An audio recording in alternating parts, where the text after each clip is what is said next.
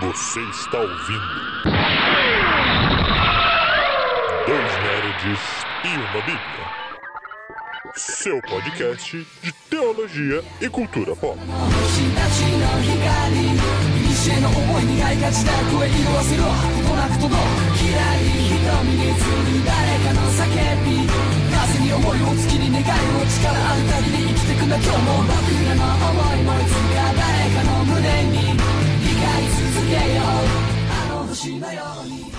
Sejam muito bem-vindos, muito bem-vindas, viajantes do tempo, seres presentes a mais um Dois Nerds e uma Bíblia. Eu sou o Roberto Monteiro Filho, o Beto, seu host, tentando ser animado numa sexta-feira de manhã. E aqui comigo tem meu caro amigo, querido, coleguinha Lucas Ferreira. Se não está nada animado em estar acordado seis e meia da manhã. Quem?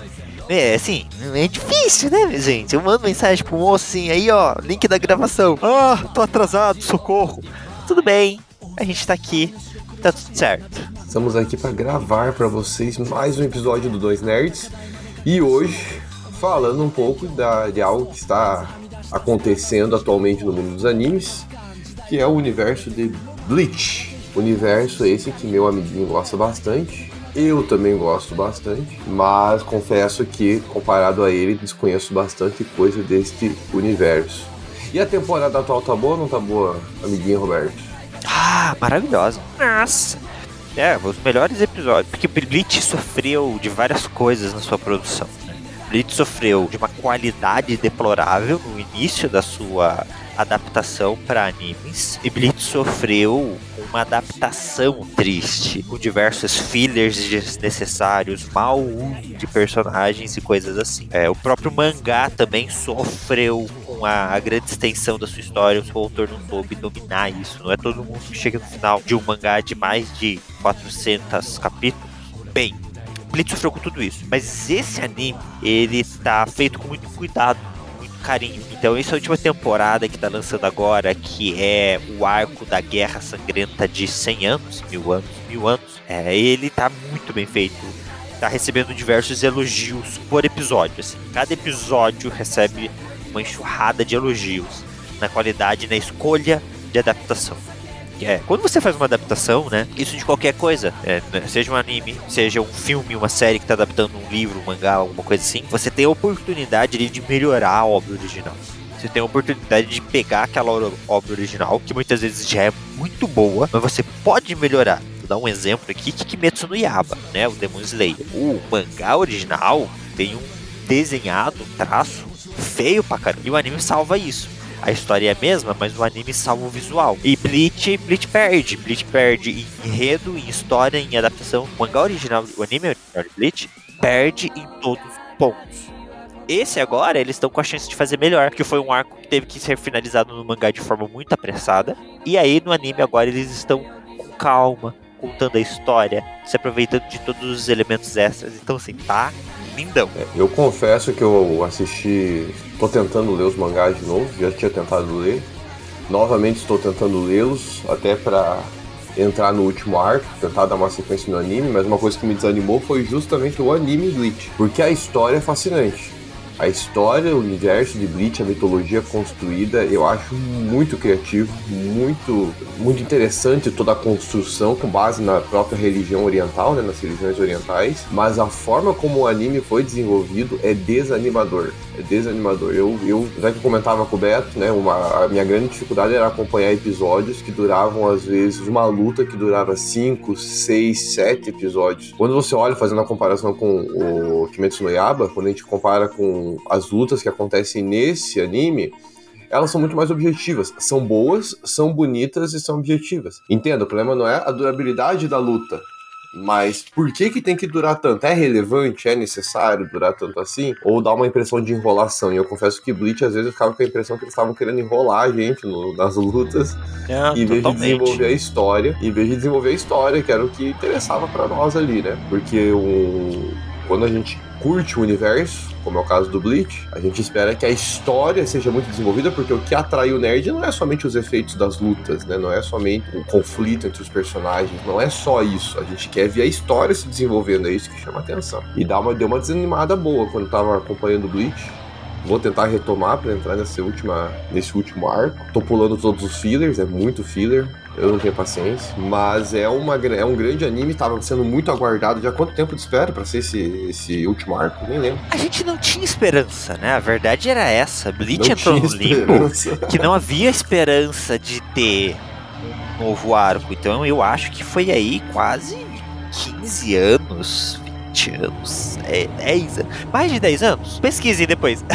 Hum. Mas é, não- ninguém tinha esperança que teria um novo, um novo anime de Bleach. Quer dizer, a gente lá no fundo, a gente sempre tem uma esperançazinha, mas ninguém tinha informação que haveria ou não. É, mas o Chichikupo, que é o autor de Bleach, lançou um anime mangá novo recentemente, que é Burn with the Witch, que é dentro do universo de Bleach. Teve filme, teve uma grande recepção. Depois eles lançaram um one shot de Bleach, que seria o início de um novo arco.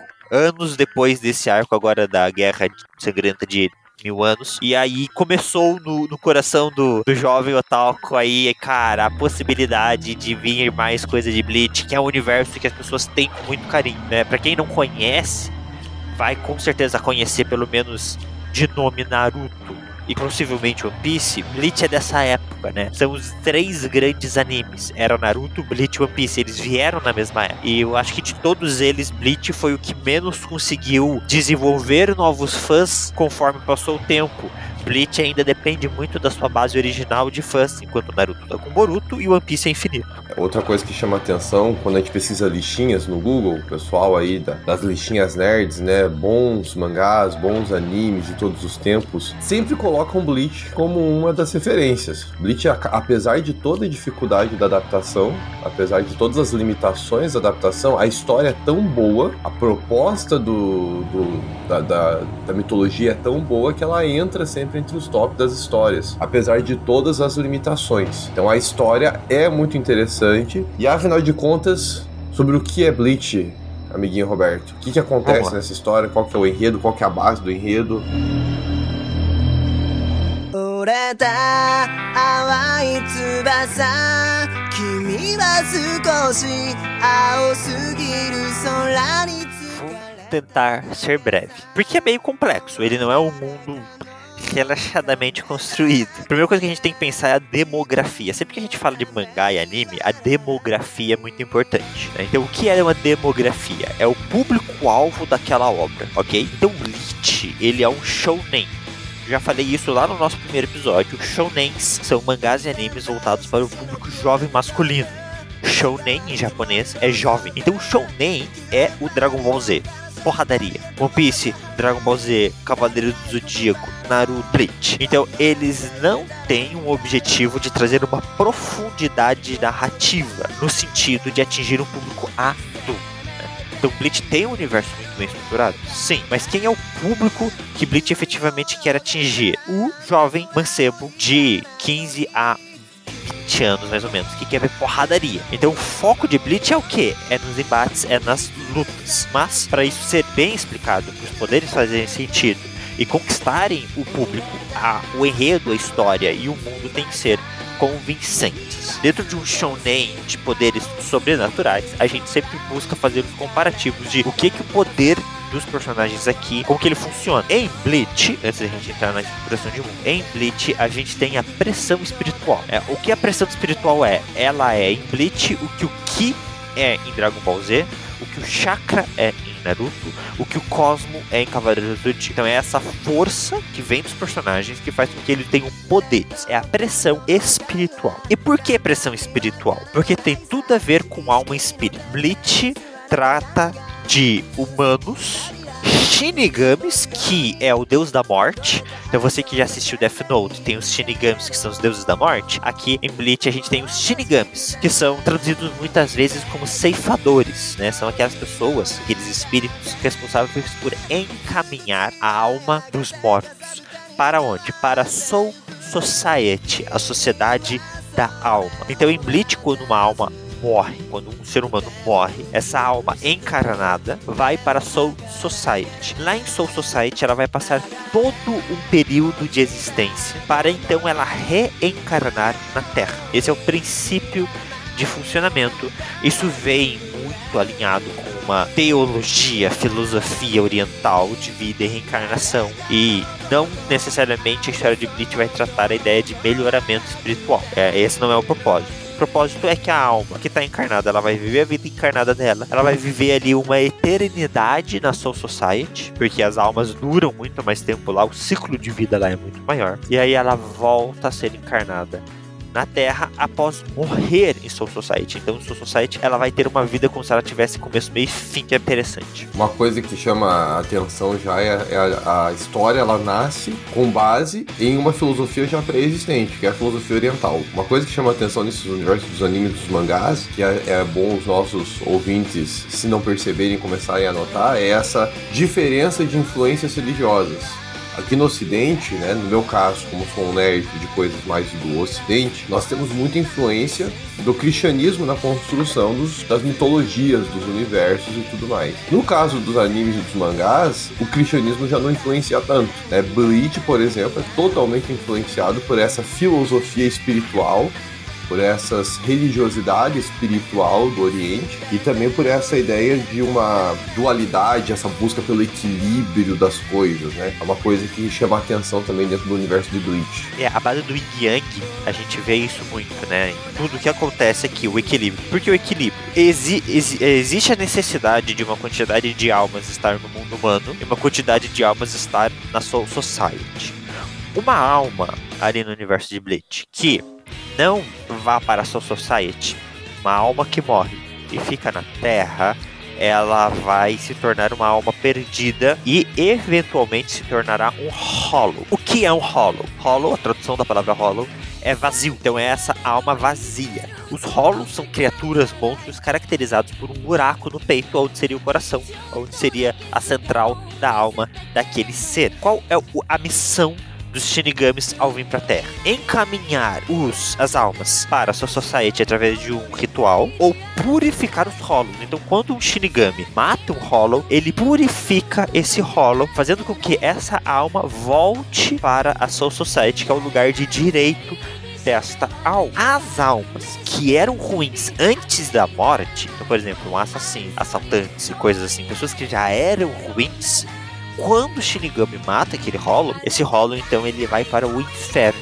Abre-se o portão do inferno e essa alma vai para o inferno sem a chance de reencarnação. Mas a história de Bleach acaba não desenvolvendo o inferno ainda tão bem. Isso ficaria para um novo arco que acabou não existindo, que seria o arco do inferno. Por favor, Kubo, por favor, vamos lá.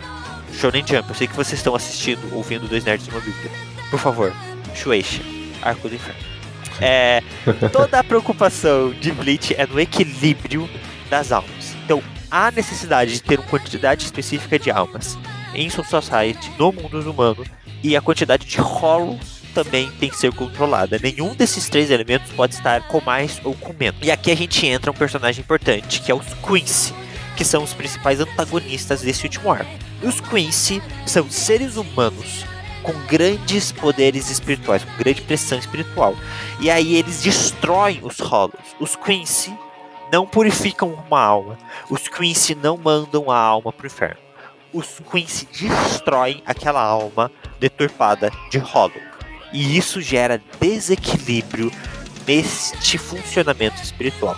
Teoricamente, se os Quincy erradicarem todos os Hollows, em algum momento não haveriam mais almas para reencarnar, havendo uma desestruturação espiritual e quebrando todo o funcionamento do mundo como o existir, né? Como se existe ali. Que, que, uhum. Qual é a consequência disso? A consequência disso é um quebrar entre a barreira dos mundos, uma união entre o mundo espiritual e físico, na necessidade da existência de almas dos dois lados. Haveria uma quebra na barreira entre os dois mundos, e esse é o grande perigo. Esse é, é o princípio aí da universo de Bleach, né? Não é o objetivo da história de Bleach, nesse último arco é, mas toda a história de Bleach tem essa base mas não necessariamente vai em cima disso, fica batendo muito, vai muito na guerrinha, né? Então os Shinigamis têm seus níveis, os Hollows têm seus níveis e daí vamos, vamos lutar. Isso que eu ia perguntar. Universo, quem tá nos ouvindo e não conhece Bleach eventualmente vai falar, meu Deus do céu, isso é muito complicado, isso é muito difícil de entender, essa mitologia toda que envolve esses termos, esses conceitos. Eu me lembro quando eu comecei a assistir Bleach, uma dificuldade que eu tinha para gravar os nomes, porque haja um monte de nome difícil dos personagens e tudo mais. Só que como você mesmo mencionou, Bleach é um shonen, ou seja, ele é voltado para um público jovem, né, masculino. Então ele tem também o seu foco em porradaria. E isso tem muito em Bleach também. Nós temos o Ichigo, que é um típico protagonista totalmente raivoso, totalmente impulsivo. Lendo recentemente os primeiros, os primeiros números do, do mangá, ele até destaca, né, o Bleach como sendo esse cara. É, tem uma pergunta que a Arukia faz para ele, né? Ah, você vai nos ajudar, você vai virar um, um, um, Shinigami, já que eu não estou mais conseguindo exercer a função de Shinigami. E ele é bem arrogante ali, falando: não, não vou ajudar, porque eu só ajudo a minha família. Eu não ajudo ninguém que não seja da minha família, não, não tem uma razão para eu ajudar pessoas que eu não conheço. E aí, de repente, ele começa a se envolver com as lutas, começa a participar das batalhas. Bleach tem todo essa, esse contexto também de guerras, os capitães, os tenentes, tem toda uma estrutura militar entre os shinigamis ali, que para quem gosta dessa ideia do conflito, da guerra, de ver lutas, torna mais interessante também acompanhar. Então ele tem também essas características do shonen da, da porradaria da violência, não é somente essas coisas complexas, correto? Correto. E ele tem muita estruturação. É, Soul Society trata sobre sociedade, estruturação de sociedade, direitos, preconceitos. É muito interessante. Então ele tem muita profundidade, ele tem muita possibilidade de profundidade, mas não necessariamente ele entrega isso. É o foco é a porradaria, isso que é importante. Para tentar prender o leitor, prender o espectador, você foca bastante em guerras e conflitos e tudo mais. E aí vai se criando, né, as famosas listinhas também de quem é o capitão mais poderoso, ah, como classificam não, mas isso não tem dúvida. Isso não tem dúvida que o mais poderoso é Zaraki Kimachi. Não, não, não, não, não. O Capitão Yamamoto é muito bom também, rapaz. E acho que ele ganha do Kenpachi. Kenpachi não controla nada, não tem controle nenhum sobre o. sobre a bancai dele. Falar nada. Ele nem sabe o nome da.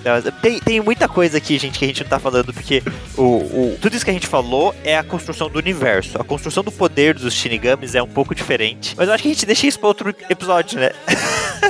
Pode falar em outro episódio, sim. Mas o Yamamoto é melhor que o Kenpachi. E pelo menos é onde eu defendo. Mas como eu assisti pouco, o Roberto deve estar certo em algum momento aí. O ah, claro que pode ser melhor. O cara é o capitãozão, ele é o comandante de todos os Shinigamis. O cara é muito forte. Mas falando agora um pouco sobre a construção desse universo, a gente percebe pela descrição que o Beto fez para nós essa busca pelo equilíbrio. E isso é bastante típico do universo de Bleach, é bastante típico das religiões orientais, essa necessidade de ter um equilíbrio e o problema que acontece quando ocorre um desequilíbrio. Bleach trabalha muito isso na ideia das almas, na ideia dos, dos humanos e dos Hollows, e os Shinigamis, pelo que eu entendi, são justamente aqueles que vão tentar trazer o equilíbrio, garantir que tudo fique harmonizado. Tem o um número certo de rolos, tem que ter um número X de rolos, tem que ter um número X de humanos e tem que ter um número de Shinigamis, é isso? É isso, isso é interessante, porque a gente está acostumado a ver histórias onde o bem tem que vencer o mal e pronto. Mas o trabalho primordial de um Shinigami é manter o equilíbrio. Diferente, por exemplo, de um Jedi que quer manter a paz, o Shinigami, ele mantém o equilíbrio almas que estão penadas na Terra têm que ser mandadas para a Soul Society para passarem pelo círculo delas. Existe a Soul Society, que é o mundo das almas, e existe o Hueco Mundo, que é o mundo dos Hollows. Em nenhum momento os Shinigamis montam um exército para invadir o mundo dos Hollows e erradicar os Hollows. Não tá na pauta deles, não tá no objetivo deles. Porque eles têm que existir. Eles têm que existir, faz parte da existência. E é interessante porque no nosso, quando a gente analisa o, a nossa, fazendo agora algumas pontos teológicos né, com o cristianismo. Quando a gente analisa o cristianismo, esse equilíbrio já não faz parte da religião cristã, pelo menos não dessa forma como o Bleach propõe. Exato. Porque no cristianismo, nós não trabalhamos com uma ideia de equilíbrio entre bem e mal. Não, o mal tem que ser destruído, eliminado, extirpado de forma total. Então, se a gente fosse analisar do ponto de vista teológico, cristão, o cristão é meio que um Quincy da vida. Ele quer ele, ele acabar com esse equilíbrio e manter apenas uh, o bem. É, o bem precisa prevalecer. É interessante nós percebermos isso, que quando a gente vai fazer um, uma, um diálogo teológico com o Bleach, nós precisamos entender que são dois pontos de vista muito diferentes, de religiões muito diferentes, de filosofias de vida muito diferentes. A ideia de equilíbrio que nós temos hoje aqui no Ocidente, ela vem por influência dessa cultura oriental que vem sobre nós. E outra coisa que chama atenção também é a própria questão da importância das obras nessa questão também do mundo do Bleach, esse mundo da, da religião oriental. O que vai influenciar muito para onde ele irá é se ele foi uma boa pessoa ou uma má pessoa. Isso também, analisando as escrituras, analisando a Bíblia Sagrada, não é algo cristão, porque a nossa salvação ela não acontece por conta de obras, por conta de alguém ser bom ou mal, mas sim por conta de uma intervenção divina. A dependência de um Deus, né, que não tem nada a ver com o ser humano, que influencia nesses aspectos de salvação. No universo do Bleach, eu pelo menos não me recordo de ter essa figura divina, onipotente, onisciente, onipresente. São só os Shinigamis mesmo. Tem, acho que tem o Rei das Almas Tem também, eu já ouvi falar Almas. dele em algum momento, né? Tem esse Rei das Mas Almas. o Rei das Almas, ele é um Mas ser. ele, chega, ele chega a ser um deus? Ele é uma existência. Ao... É em cima da existência dele que o mundo é pautado. É como se ele fosse um. um como é que é o nome lá do- dos irmãos do sonho? Ah, os perpétuos? Perpétuos. É como se ele fosse um perpétuo. A existência dele é o que segura as estruturas físicas e espirituais do mundo. É, mas ele não tem efetivamente uma ação de liderança. Ele não é um ser que fica sentado num trono dando ordens. É mais uma existência necessária. A proteção absoluta da, dos Shinigamis é em cima dele, né? Eles têm que proteger ele. O grande vilão de Bleach, que é o, que é o eu não vou falar o nome dele pra quem for assistir de início, mas o grande vilão inicial de Bleach, não desse último arco, o grande vilão inicial, o objetivo dele era destruir, matar o Rei das Almas. Mas ele tem esse papel, mas é diferente do nosso Deus. É diferente do nosso Deus criador, do nosso Deus que interage, né? Que é um Deus ativo. Eu vou colocar assim, né? No cristianismo a gente tem um Deus ativo. É o em Bleach a gente tem um Deus reativo.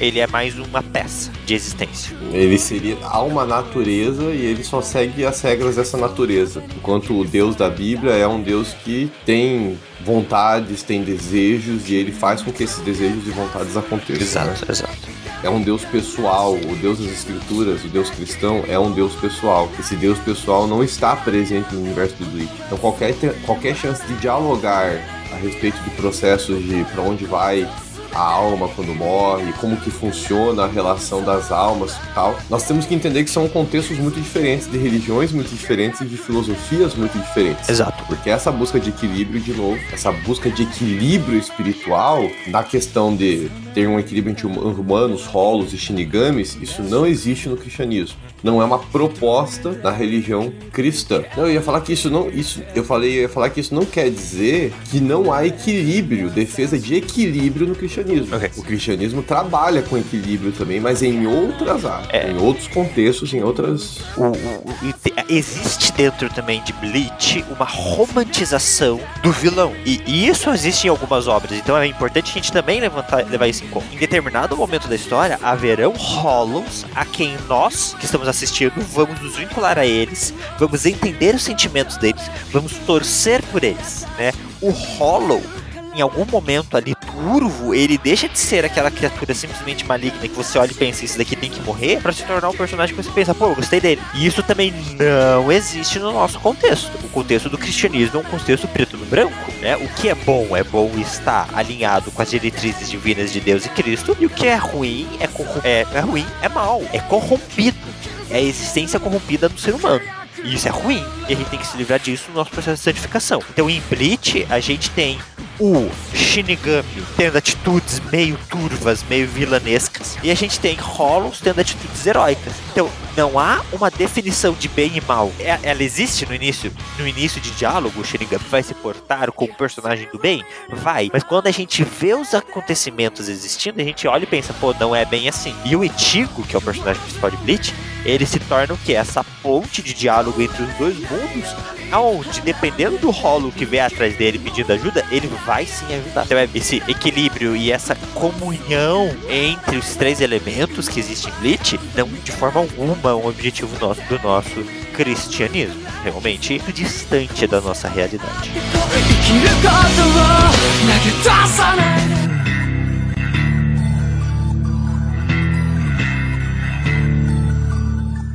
Essa ideia da romantização do vilão, de certa forma, né? Pra quem não acompanhou ainda no episódio 3, nosso episódio 3 a gente fala um pouco do anti-herói. Ela tem também muita relação com essa construção que nós temos hoje na contemporaneidade do anti-herói. Nós temos um personagem que buscou esse equilíbrio, né? Quando a gente analisa aí o, o universo cinematográfico da Marvel, que foi o Thanos. O Thanos, eu me recordo quando eu assisti o, o filme dos Vingadores, né, o Guerra Infinita, o, o, Thanos, quando ele fala, o Thanos é um genocida, né? Quem, quem lê os quadrinhos sabe, ele é um psicopata. Ele não é uma, ele não é um herói. Ele é claramente um vilão psicopata. No entanto, o UCM ele construiu um Thanos para nós ali em Guerra Infinita que consegue argumentar com razões muito plausíveis, na minha opinião, muito plausíveis, a necessidade de matar metade do universo. E aí você para pra pensar um pouquinho e você pensa, velho, ele tá certo. Sim, eu tive essa conclusão no final. Falei, precisa matar metade do universo. Cara, estamos falando de genocídio. Nós estamos falando de eliminar metade dos seres vivos de todo o universo. Com nós estamos concordando com esse psicopata. Com todo respeito Quer à dizer, criança que nasceu essa semana, de número 8 bilhão, feliz nascimento, ser humano 8 bilhão. Mesmo após uma pandemia que matou muita gente, chegamos a 8 bilhões. E aí você olha pro Thanos e pensa uhum. assim, cara, ele tá certo. Ele tá certo. Porque assim, o, o, e isso é, é, é, um roteiro, é um roteiro bem construído, né? Isso é inegável, né? A história foi muito bem construída, né? A, a criação do Thanos no cinema, eu nem critico aqui, ele tá um pouco distinto dos quadrinhos. Eu achei muito legal a construção como o CM fez. Mas é, a justificativa dele é justamente essa busca pelo equilíbrio. Assim como há em Bleach essa necessidade de equilíbrio, o Thanos está preocupado também com essa necessidade de equilíbrio, mesmo sendo um vilão, né? Ele mesmo sendo escancaradamente um psicopata, sendo um genocida, há uma romantização do vilão, a ponto de nós nos compadecermos dele, apoiarmos ele de certa forma, é, entendermos as suas razões, termos compaixão ali pra, por suas demandas tudo mais. É muito louco isso. É muito louco isso, e novamente, não é algo que o cristianismo propõe. O cristianismo não é uma religião genocida, né? Inclusive, acho que é bom a gente abrir até esse parênteses aqui, informarmos aí aos nossos ouvintes que não conhecem eventualmente muito o cristianismo. Ah, mas o cristianismo já matou muita gente, já teve muita guerra e tudo mais. O que as pessoas fazem com a religião cristã muitas vezes não retrata aquilo que as escrituras querem falar a respeito do cristianismo. Raramente, na então, verdade. É, é, raramente. O ser humano ele deturpa muito, muito as escrituras, deturpa muito a fé cristã e a Bíblia, a, o Deus das Escrituras não é um Deus de violência e não é anti-vida. Então é inconcebível essa ideia do genocídio proposta por Thanos por busca de um equilíbrio, refletir algum tipo de virtude ou de valor cristão. Muito bom. E então, a gente pensando na ideia do equilíbrio, a gente tem que puxar para nossa vida assim, quais equilíbrios a gente pode buscar dentro do cristianismo. Se o cristianismo é essa religião pró-vida, mas ao mesmo tempo onde há uma distinção muito grande de certo e errado, como é que a gente trabalha com isso? Eu acho que aí vem a busca do nosso conflito pessoal. Porque existe, eu concordo que existe um preto e o branco, né? Então existe um bem e o mal, a, as escrituras elas deixam isso muito claro. Deus é a nossa referência de perfeição, né? O, o cristianismo ele trabalha com essas duas referenciais de preto e branco, né? Então Deus é a referência de bondade, de perfeição e tudo mais. E aí o mal é o ser humano, é o tudo aquilo que caiu, né? Tudo aquilo que é contrário a perfeição de Deus acaba sendo mal, né? Tem gente que coloca o diabo, né? Mas não tem como equiparar as coisas. O diabo é mais um elemento criado que é contrário a esse a essa referencial de bondade de Deus. Então nós temos esse mundo preto e branco, mas o ser humano, ele está justamente, apesar de ser mal, ele está na busca por tentar ser como Deus. Ele quer ser bom, ele quer ser como Cristo, né? Então ele não vai se tornar Cristo, não tem como o ser humano se tornar Deus, mas ele está na busca por isso.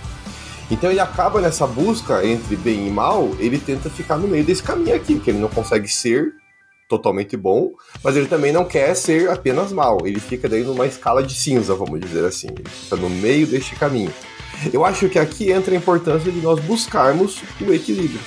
Dentro dessa escala cinzenta, como que nós conseguimos encontrar um equilíbrio para nossa própria vida pessoal? Um exemplo de equilíbrio dentro dessa escala cinzenta. Quero me dedicar à obra de Deus, eu quero me dedicar ao reino, eu quero investir no meu ministério, eu quero ajudar pessoas e tudo mais. Mas eu também tenho que trabalhar, eu também tenho que ter uma cuidar da minha família, eu tenho contas para pagar porque eu vivo numa sociedade, eu tenho obrigações e responsabilidades. Aqui eu preciso encontrar um equilíbrio. Eu não posso dizer sim para tudo que eu gostaria de fazer que é divertido, que eu gosto, que me dá prazer apenas. Eu também tenho obrigações, eu também tenho responsabilidades, eu também tenho afazeres diante da minha família, diante da sociedade, diante do, das, da empresa para a qual eu trabalho.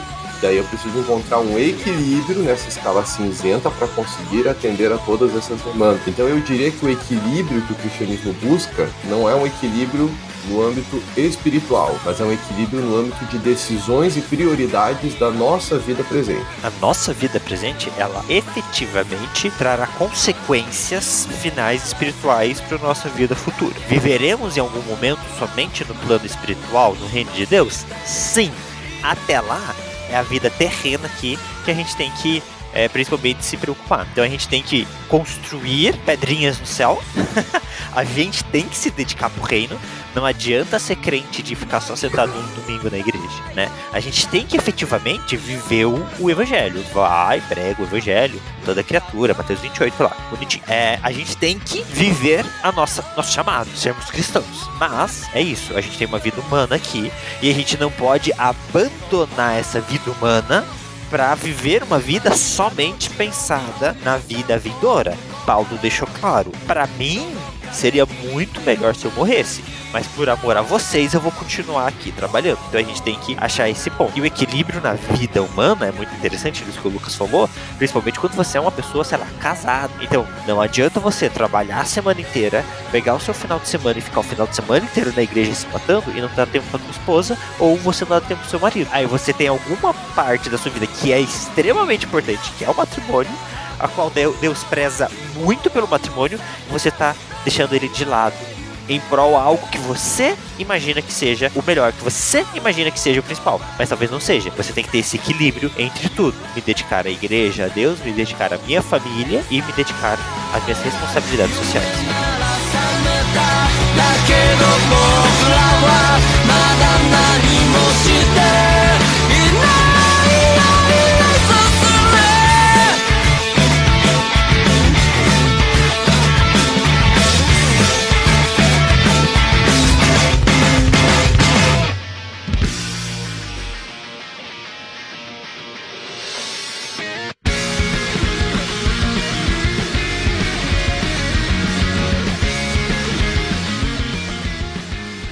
Portanto, de um ponto de vista cristão, que é o que nós trabalhamos aqui no Dois Nerds e uma Bíblia, o que a gente pode aprender com Bleach não é defendendo aqui a ideia de equilíbrio espiritual.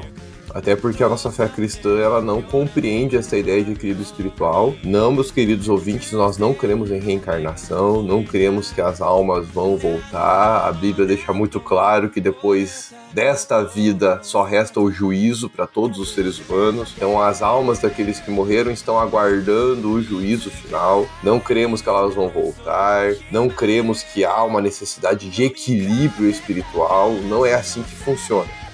Mas eu acho que o que Bleach pode nos ensinar é a importância de um equilíbrio no âmbito pessoal. É nós fazermos uma migração dessa busca do equilíbrio para nossa vida, para nossa, as nossas escolhas, para o nosso presente. Acho que isso é uma aplicação que nós podemos tirar de Bleach. Não sei quantas pessoas conseguem tirar esse tipo de aplicação, mas acho que é um convite que nós podemos fazer como nerds para encontrarmos alguma aplicação de Bleach a partir da teologia cristã para nossa realidade presente.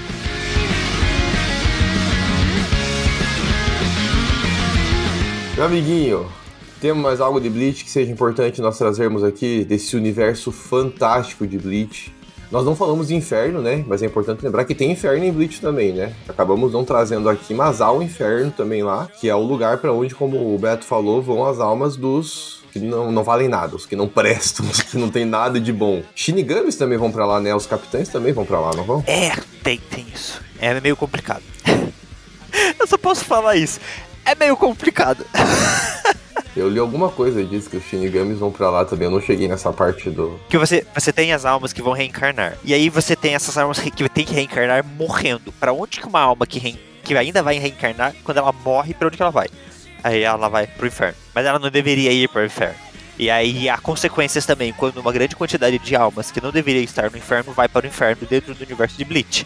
Os capitões são almas extremamente pesadas, extremamente poderosas, com grande pressão espiritual. Então, quando muitas dessas almas caem no inferno, há consequências. Então nossa recomendação é assistam Bleach. Leiam. Ou leiam Bleach. Leiam Bleach. Quem preferir o mangá, leiam Bleach. Vejam a vastidão desse universo. Meu amiguinho, muito obrigado pelo teu tempo aí, pelo teu ânimo nessa manhã. Nossos queridos ouvintes, muito obrigado por estarem com a gente, ouvindo a gente. Muito obrigado pelo feedback que vocês têm dado. O feedback de vocês é extremamente importante. A gente gosta muito de ouvir vocês, né? Das perguntinhas. Estaremos cada vez mais, a cada dia, mais ativos nas nossas redes sociais, aprendendo a mexer nelas, fuçando em tudo isso. Tenham um ótimo dia. Sigam o Dois Nerds Uma Bíblia em todas as redes sociais possíveis. 僕だけの痛みだ。飲み込んでた悲しみの全てが僕を形作った。二度で満たさそして歩いてきたんだろう。呼吸と同じように一つ一つ重ねてきたんだ。この手のひらの数えきれ。